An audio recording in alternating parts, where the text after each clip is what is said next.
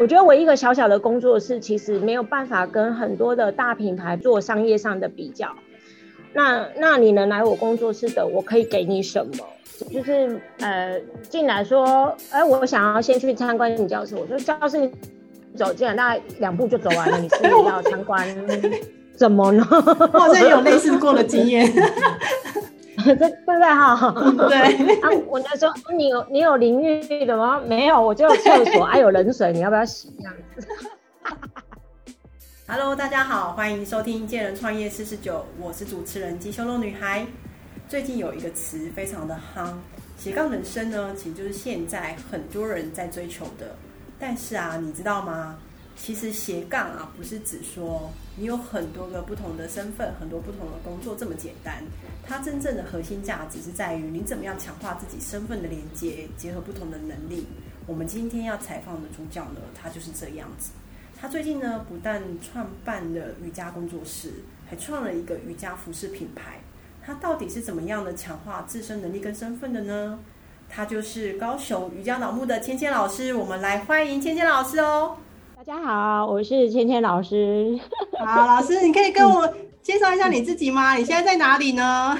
哦，我在老木那边上课，在万宁老木那边上课。老师，你真的太可爱了。老师可以跟我，因为我当初看到这个资料的时候，瑜伽脑木啊，我觉得这名字真的非常特别。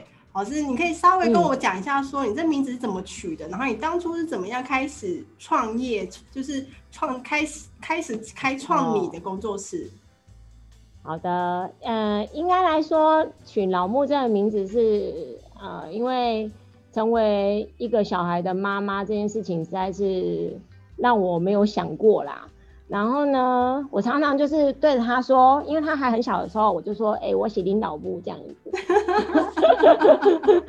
那他会回你话吗？呃，他完全不知道我在说什么啊。哎，我怎么有一天也成为别人家的老木这样啊？然后。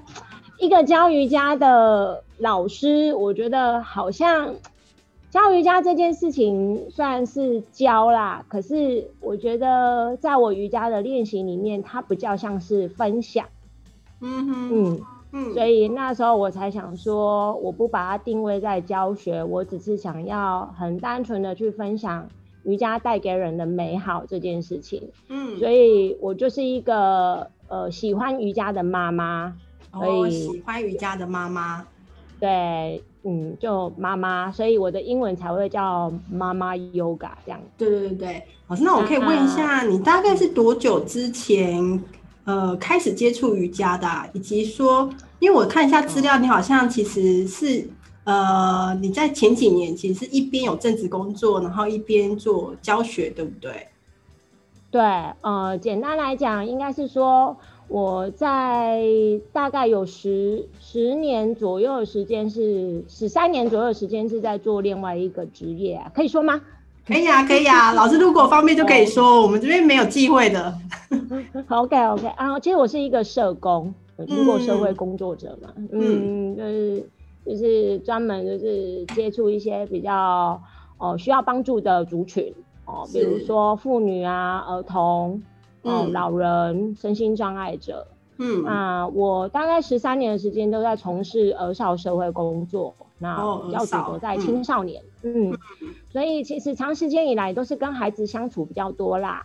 对，嗯，做社工这件事情其实是非常耗自己能量的。那我觉得瑜伽为什么会练瑜伽呢？其实当初很简单，就是第一第一次看到哇，做瑜伽老师怎么体态那么美啊？哎呦喂！都觉得曼妙身材是不是？对啊，然后我们坐在办公室啊，撸在卡层撸短裤，所以以前还蛮 蛮正的，有没有？现在怎么就是正在屁股里这样子？以前当社工是一个二十四小时的工作吗？对，我是二十四小时的儿保社工，所以嗯嗯，如果有儿虐或是青少年在路上斗殴。大概警察都会打电话找我这样。哇，你等于二十四小时待命哎。对啊，他是。那有造成你生活上的困扰吗？嗯，有哎。那时候练瑜伽还有一个部分是结了婚之后，又有听人家说练瑜伽这件事情会让你好生小孩这样。哦。很认真的练了一阵子瑜伽。那他在你的计划中就对了。你是因为想要生小孩，所以去练了瑜伽，然后没想到就跟瑜伽结上缘。对，没有想到说就就因为一直以来社工在做儿保社工这件事情，很像是别人别人家小孩的法定代理人，就像别人家小孩的法定的爸爸妈妈一样，就是你要有时候还要实行父权、实行母权，然后去。跟小孩子说，你的未来我要帮你怎么样做一个规划好了。简单来讲就是这样。当他失去了家的依靠的时候，我要怎么处理？那那可是呃，自己从来没有为自己的小孩子做过什么规划，因为没有小孩啊。对，蛮好玩的啦。嗯嗯。老师，那那你是几年的时候创立了瑜伽？你怎么会想要一开始你是学瑜伽嘛，对不对？学一学，哎，怎么会自己？你现在是已经没有正职的工作，对不对？你是完全投入在你的瑜伽脑部里面。哦，老师可以跟我讲一下，就是这个过程吗？怎么会从学瑜伽到现在，你现在变成一个创办人了？简单，嗯，应该是说，我那时候，呃，大概有六七年的时间是当一个呃斜杠啊，就是说，嗯，就下了社工之后，其实一开始只是想要舒压，我觉得教学这件这件事情还蛮让我开心的，嗯，那。有一有有有一年是上课上的老师就我的瑜伽老师就问我说，哎，你要不要上教就是上上瑜伽师资班？嗯，然后说不定上完师资你就会怀孕了这样子啊。我就说哦，这么这么没有逻辑的。对，我说哎，这个有这个这个有虽然没有逻辑，但有连接到我哎，好啊，那就去吧这样子。是好可爱哦。哎，我就也没有想很多，我想说啊，反正多一项证照嘛，就是也没有也不能干嘛，就反正就是搞不好哪一天真的不干社工了，还可以干瑜伽老师这样。嗯，所以那时候你的先生是支持你的，是不是？去去。我现在完全就是不知道我在干嘛。那现在你在干嘛了吧？哎，他他从来不知道我在干嘛，他觉得他觉得反正你喜欢你就去吧，他只是只是觉得他，我觉得他知道我做社工这件事情很累啊。他觉得如果有一样东西是可以让我很舒压，那就去啊，这样子。对对对，对啊，嗯。所以那时候他才说，那不然就是呃，尽量的、尽量的呃，去去去去尝试自己喜欢的工作，这样子。嗯嗯嗯嗯嗯嗯。所以一开始你从社工，你等于说你辞去了社工，然后直接接到你的，你你有斜杠五年的时间嘛？五六年的时间。然后到现在，你是在二零一九的时候，对不对？才对，二零一九辞去社工的工作。呃，对，简单来讲是二零一九的年底开始想要萌生退役这样子，萌生退役，转换跑道。对对对对对，然后。去年一整年算是真的就开始，二零二零年就真的是完成完全的投入了，完全的投入嘛，对不对？对。那你可以稍微跟我再讲一下，说你现在啊，你从去年，你从二零一九年开始，然后其实二零二零算是你比较正式的投入。其实你在二零二零的转变啊，你现在的瑜伽教室到底现在的规模到底变成怎么样子？是有多少学生呢？场地大概多大？是你一个一个老师在在教学吗？还是你有带带其他老师一起进来？呃，我我一开始其实是我们家那时候呃换了个房子，那我以前住的是一般的，你你知道有一种叫健身公寓吗？就是我不知道哎，健身公寓哦，健身公寓就是它只能爬楼梯，没有电梯。哎，那我也是啊，老师，我也是健身公寓吗？有没有讲的很好听？这样说健身工厂盖的公寓吗？哎，无你安尼，你较早你以后厝较好呗。好好好，买这栋公寓的人就会瘦。那那那后来后来就就呃卖掉了，买了一一个透天。那南部都透天房子比较多嘛，是。那我就把一楼改成是一个小小的教室，这样。因为那五年期间这样跑来跑去，其实有一些学生会私下说：“老师你。”你有自己的教室，我说我没有，哎，然后要么就在这里，要么就不要见了这样子。然后后来，嗯，有缘再见这样子。然后他就说，嗯，后来我就把楼下这个小教室弄一弄，有五个，嗯，五个五个位置这样。五个位置，五个位置指的是可以开五个班的意思吗？对，就没有就五个五个五个瑜伽垫摆得下啦。哦，OK，就五个学生。对对对，那那个摆得下的原则上就是大家大家是可以很轻松的，很轻松的这样子。对啊，我后来呢，我后来呢，就是呃有一次遇到了一群妈妈，她有点像是那种就是社团里面 FB 社团的群主概念，然后她就问我说：“老师，我们是一群妈妈，那我我们都在家带小孩，其实很无聊啊，然后可是又好想运动，但带小孩基本上，老师你也知道，那种健身房是不准我们带孩子去的。”对，我说。对啊，我我说是我，我也不会让你带去啊。然后他就说，老师，那你们教室愿意包包班吗？这样，我就说啊，不然你就来好了。然后结果就带了五个妈妈，嗯，带了七个孩子，七个没有啊，有二宝的，七个孩子，哎，然后小孩比妈妈还多啊啊。上到一半啊，气赛气赛啊，然后哇流足啊，哇流足啊，就有一些还是那种婴孩，对不对？婴儿，大部分都是五岁以下啊，都很小，还没有上幼儿园啊。嗯嗯。哎呀，然后一堂课下来，那个老师还要抱小孩，然后帮他调下拳的姿势，你知道？嗯。嗯。然后就这样做到现在，这样。对，就做到现在啊，就这样子，就这样。其实妈妈们就一传十，十传百啦，应该是这样讲。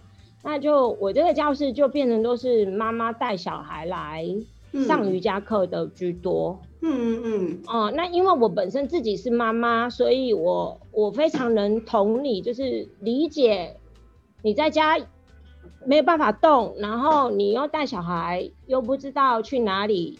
对，那有个地方让你可以舒活舒活筋骨，然后让你伸展，让你可以开心开心的地方，那你就来吧，这样子。嗯嗯。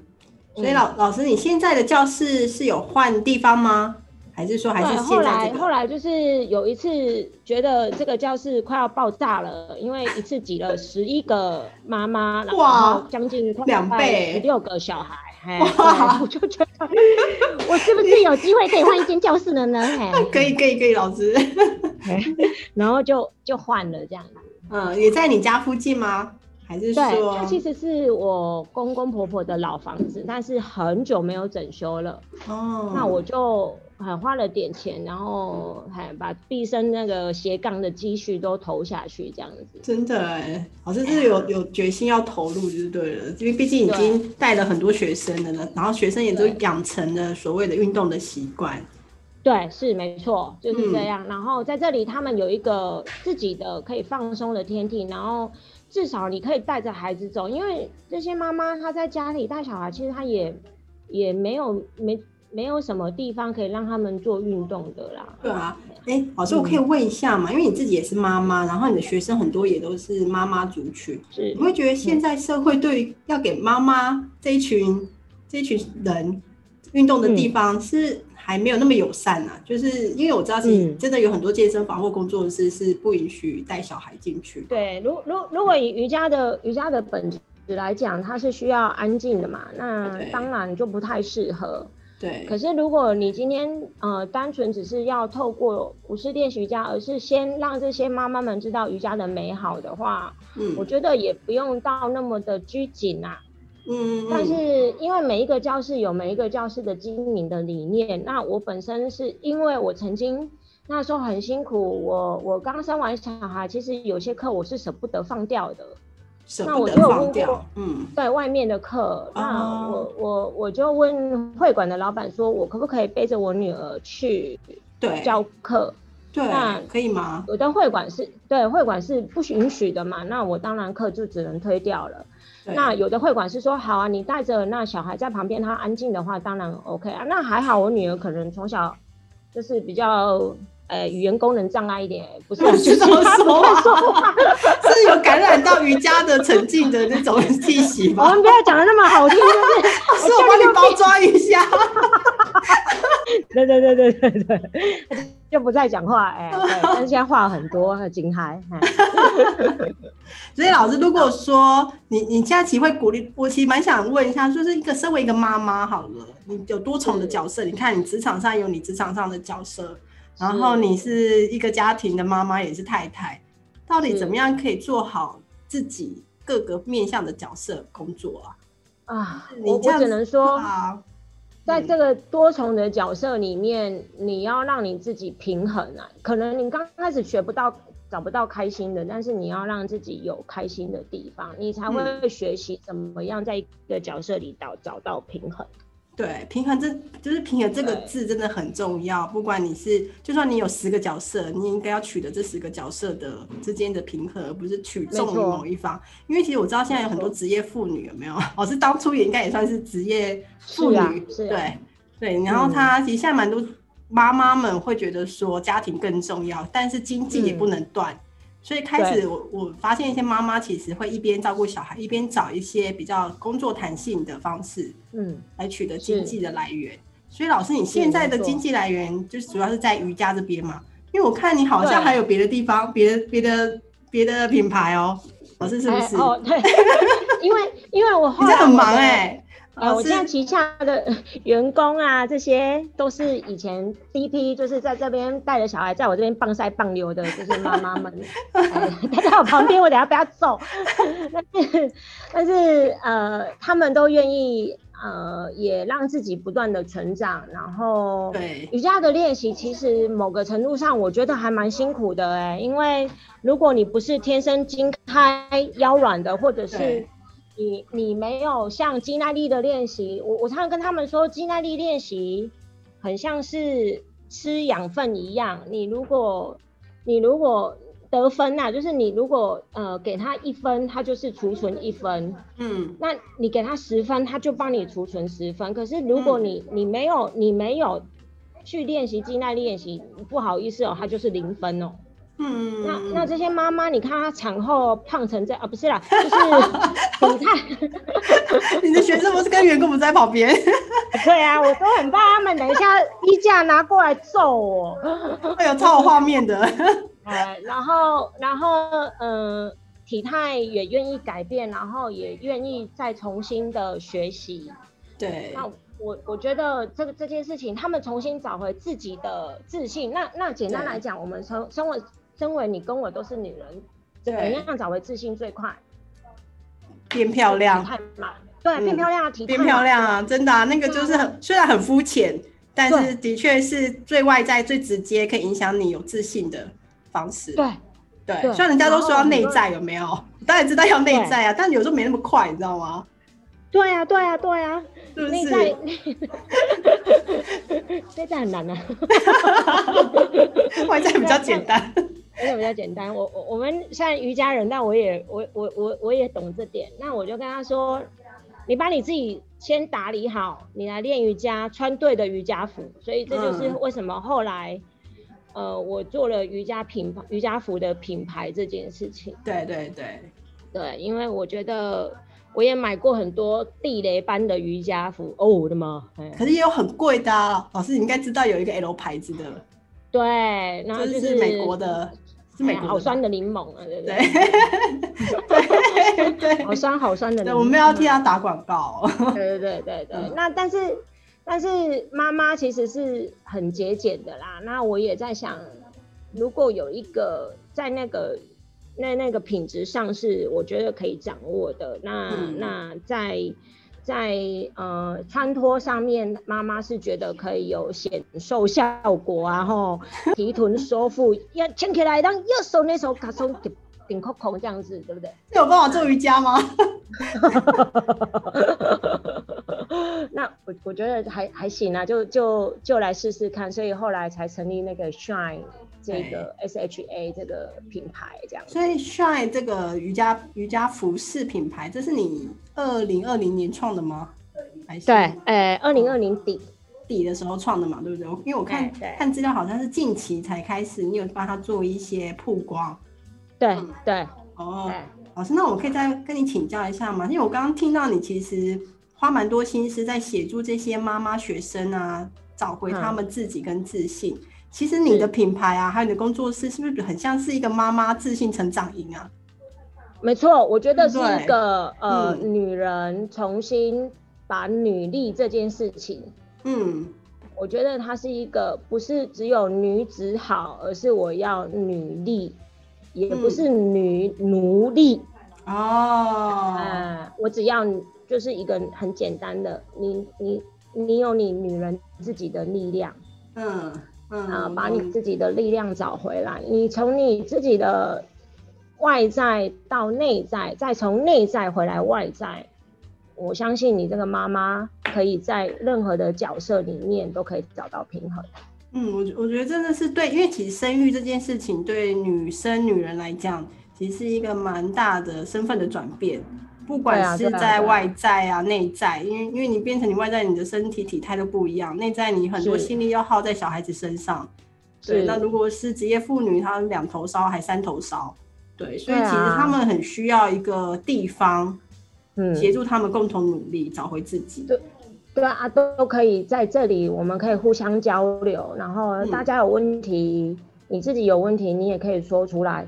嗯，我觉得这个这个在在某一个程度上，我也很做到，就是心理瑜伽、疗愈瑜伽之类的，疗愈身心灵，对，身心灵。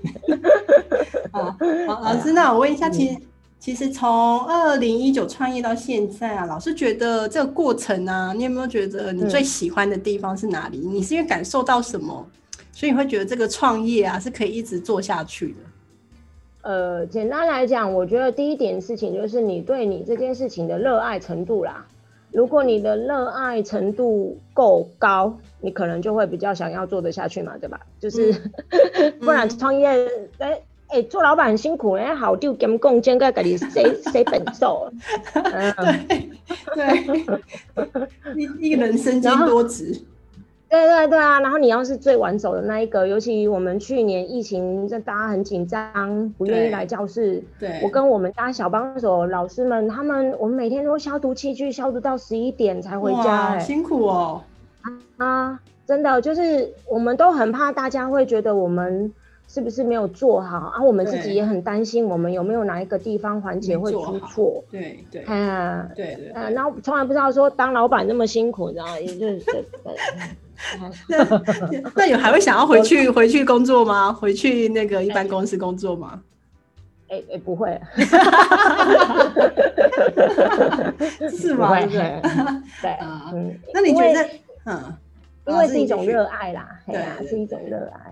啊，是因为热爱呀，所以如果当你面对到困难的时候，你都怎么克服啊？在创业的，你有没有遇到最大的难难处啊？比如说学生都要去照顾小孩，没有人来上课，或者是哎，突然好像疫情，有有啊，很多很多。那你目前觉得遇到最困难的挑战，对你来讲是什么？就是你你差一点都没有办法克服。呃，最困难的挑战应该是说。我觉得学生没有来上课这件事情，我我真的都还好。但最困难的挑战是，我觉得，呃，大家不理解瑜伽，不理解瑜伽，不不了解瑜伽是什么。就是如果，嗯，我觉得我一个小小的工作室，其实没有办法跟很多的大品牌做商业上的比较。那那你能来我工作室的，我可以给你什么？就是我一直在跟我们员工讲的，请问如果你今天是一个消费者，你站在一个呃富丽堂皇的健身房前面，跟一个小不拉几、可能不是很起眼的工作室前面，你会选择哪一个？我我觉得你，我很怕人家不理解我们的信念，或是对瑜伽的认识。嗯，你是真的来这里练瑜伽，而且你要相信我，你练瑜伽会带给你不一样的感受，不是不是大团课或者是呃呃健身房里面那种大团课，就是不同形态，你你要选择你要选择你想走的课程，你要选对，你要选择好，然后你才会信任我们。嗯，如果你没有一个很通盘的理解，在工作室上面的操作，或者是说工作室排给你的课程，其实你不会觉得我们有什么特别的。我觉得这是现在品牌理念里面我最想要做的，也是现在目前遇到最困难的地方。因为，嗯，健身房一间一间连锁一直狂开，他们对的会费说真的也蛮便宜的啦，嗯，便宜到连我偶尔都想去跑跑步了。你说？我说没有不可以啊。对啊，我我我我还是有以前的那个会员价，对不对？员工价、啊。老师，你刚刚这样讲啊，意思是有人是不是有是不是有顾客是这样子在嗯看待你们，就是觉得说你们应该要提供像比如说大型的健身房那样的服务跟内容。啊，对对对？因为他可能以前都待在那样的环境，因为以前我知道都是大型健身，因为连锁嘛，毕竟就是是你店多，大家就会往那些地方去，就习惯那样的消费跟服务模式了。对当他面对你这个工作室的时候，因为他不了解嘛，他以为你们可能会是一样的，是不是对有产生一些什么误会啊，或者是会啊，就是呃进来说，哎，我想要先去参观你教室，我说教室你走进来大概两步就走完了，你是要参观怎么呢？我好像也有类似过的经验，这对不对哈？对，啊，我就说你有你有淋浴的吗？没有，我就有厕所，还、有冷水，你要不要洗这样子？然后有有有有问我说，阿斯坦家要不要阿斯蛋嘎能不能开冷气啊？我我 有些派别的那个瑜伽是不开冷气的嘛，对不对？嗯，对。然后出去跟我们柜台妹妹说，怎么老板都这么省，这么节俭，不开冷气？那我我们员工真心节又在旁边等？有 我们员工在旁边 白眼看了我一下。因为因为有一些品，我知道有些品牌有它的坚持跟理念呐、你们是只能照着自己每个品牌自己的节奏在走。那有一些消费者一定没有办法一下子没有办法接受。但老实讲，我发现其实最近工作室或教室形态的的地方其实越越多了，然后反而当然连锁的都还在啦。但其实我觉得嗯蛮多，像我附近蛮多朋友，其实会往工作室或者是小型教室去走，因为觉得那样子的互动跟老师的互动会比较温馨跟熟悉。因为对连锁的会有一点冷漠、哎，老师会不会觉得？我每次去那个连锁的，我都觉得好冷哦、对啊，我我们以前在健身房上团课，我们都只能在台上啊，不能台下去摸学生啊，不然会被学生高兴上。所以老师也跑过连锁的，对不对？有有有有有老师经验斜杠的时候也有，对对啊，就是为了累积经验嘛，嗯看不同的族群、不同的样貌这样。嗯嗯，所以老师，那我问你哦，你这样创业一年多之后，你觉得跟你嗯原本想象的有落差吗？嗯，落差是有啦，就是我们我们人可能太豁达，有没有？不是不是，就是就是完全没有想到想太多啦。嗯，然后有落差这件事情，应该是说，呃，人变多的时候怎么管理？哦，这个学生人变多是不是？对然后人人怎么管理，包含员工怎么管理，那顾客怎么管理？嗯，那你自己的你自己的时间，你现在是你自己的主人，你现在是你自己的老板，那请问你的时间要管理。管理，那哦哎、对这个都是挑战，全部都是挑战。嗯，他在假狼行睡啊，你一对个下午在那边就是假装打电脑按两下，可能也没差啦，反正 老师，我问一下，你现在员工有多少人呢？我们家有了一二三四五六六七七个吧，嗯七个哦，很多哎、七个对，就是 包含老师。那那个压力会很大哦，不会对啊，他们他们压力也很大，我都说自己的薪水自己赚。自己赚，也是也是啊。对啊，老师，那你认为就是现在啊，其实呃，大家对于自我健康的意识其实越高啊，就大家都想要嗯做运动嘛。你觉得是像你开一个瑜伽教室，你的品牌要怎么样才可以跟别人不一样？尤其瑜伽教室也越来越多了，没错，怎么嗯，样去培养出你自己品牌的，或传达出你品牌的独特性？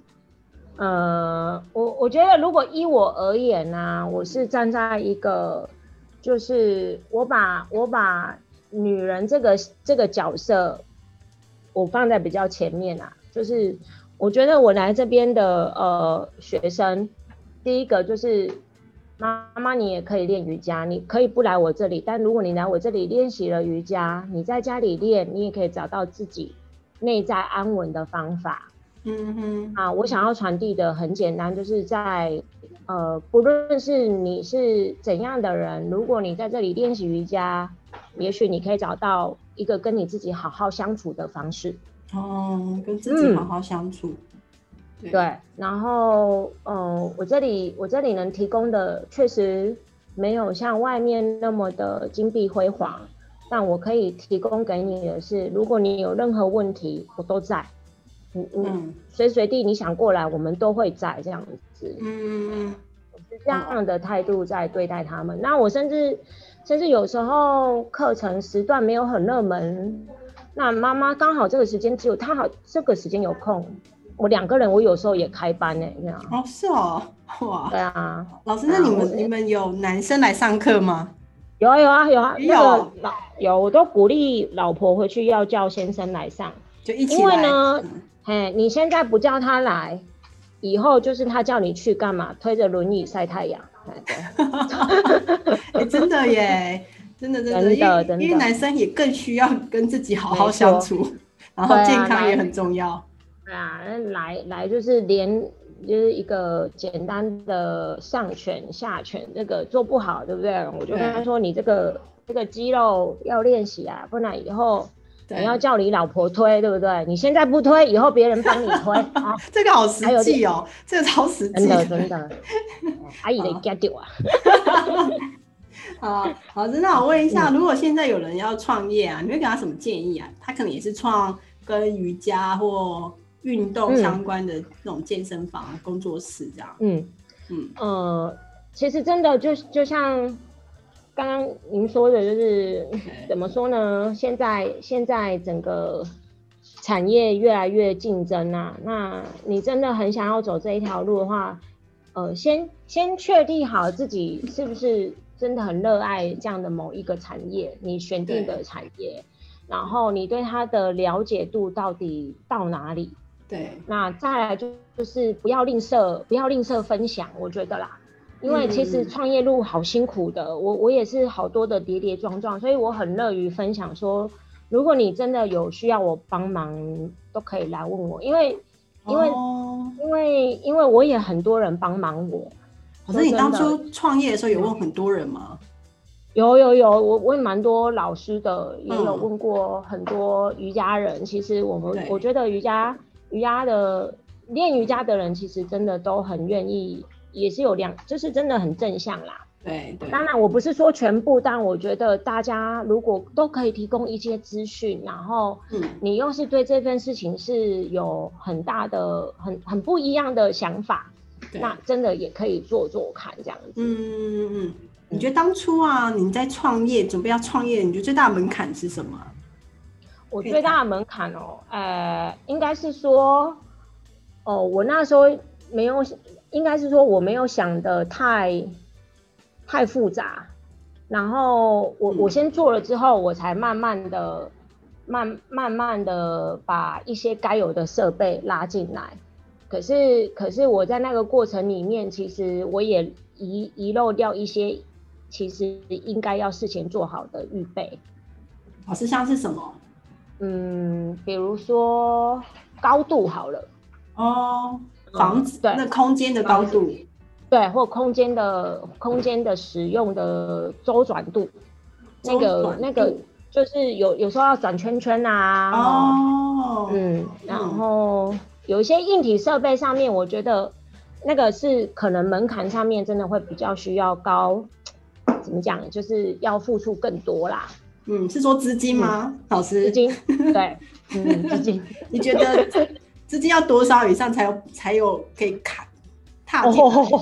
看你想要几百万，是不用啦，不用。但但我我刚刚掐着我们家的会计的脖子，说我可以再去租一间比较高的铁皮屋嘛？他不太你右手掐着是不是？哎对，就是应该是说，应该是说，呃。你想做怎样子的？如果你你你有不同的瑜伽派系，或者是嗯呃不同的呃辅具需求，那你可能要先想好一下。这跟派系还有辅助需求其实也有关系。哎，对对对对对。哦，OK。嗯，对。然后我们家我们家当初要钻洞的时候，我忘记我们家是其实是比较早期的建筑，所以它是红砖瓦。哦，砸死哦！对对对对，钻进去开始开始呼呼啊啊！然后那个掉啊掉下来，吓死我了！哦，吓死人了哎！真的真的。然后后来还还叫那个结构技师来看哦，怎么加强？对哦，那都是花钱啊。对啊，那都是嗯嗯好好好，老师，那你现在怎么过你这一天呢？你现在每觉得跟你觉得跟你上班族有什么不一样？你现在的一天怎么开始？一天早上起来就要开始先想好今天要怎么整员工啊？不是啊，那 个看起来你很多整人的方式哎。哎，对对对对对，然后 怎么样翘班？这就是创业的真谛啊！翘班，对对对，翘班啊！我们员工，我们会计在我前面趴在地板上，现在在算钱，然后。不想看我样子，因为想说你等下是要翘班，是不是？对对对，我，但但我每一天呢，每一天要想好啦，就是我我我我我我跟你，就是我想分享一点，好，我我我很感谢我的员工们啊，因为是这些员工是从我的学生上来的，所以那个感情。呃，不能说我是一个好老板，但我觉得在情感依附学生跟老师的连接上，一直以来是很正向的。然后再来瑜伽是一个很正能量跟良善的练习呀，是，哎，然后它是它是会让你跟人之间的接触是愉快的。嗯嗯嗯嗯，所以听起来，老师跟这些员工们其实算有一点点的，算是有革命情感吧。毕竟从你一开始，然后跟你到现在，然后你们共同一起成长，不管是在经营工作室的方面啊，还是说在瑜伽上面，对。对，所以你们其实情感上面会越越来越深入，然后他们也也懂老师想要传达的品牌的理念是什么。嗯，对对对，呃。我看着他们成长，他看他们看着我进步。很谢谢青青老师跟我们分享他的创业故事，也希望未来呢有更多的健身房可以给地方妈妈们一个更自在的运动空间。如果你喜欢我们的节目，请按下订阅“健人创业四四九”的 Podcast，我们会每周四持续更新，也欢迎大家追踪我们的脸书粉砖。那我们下次见喽，拜拜。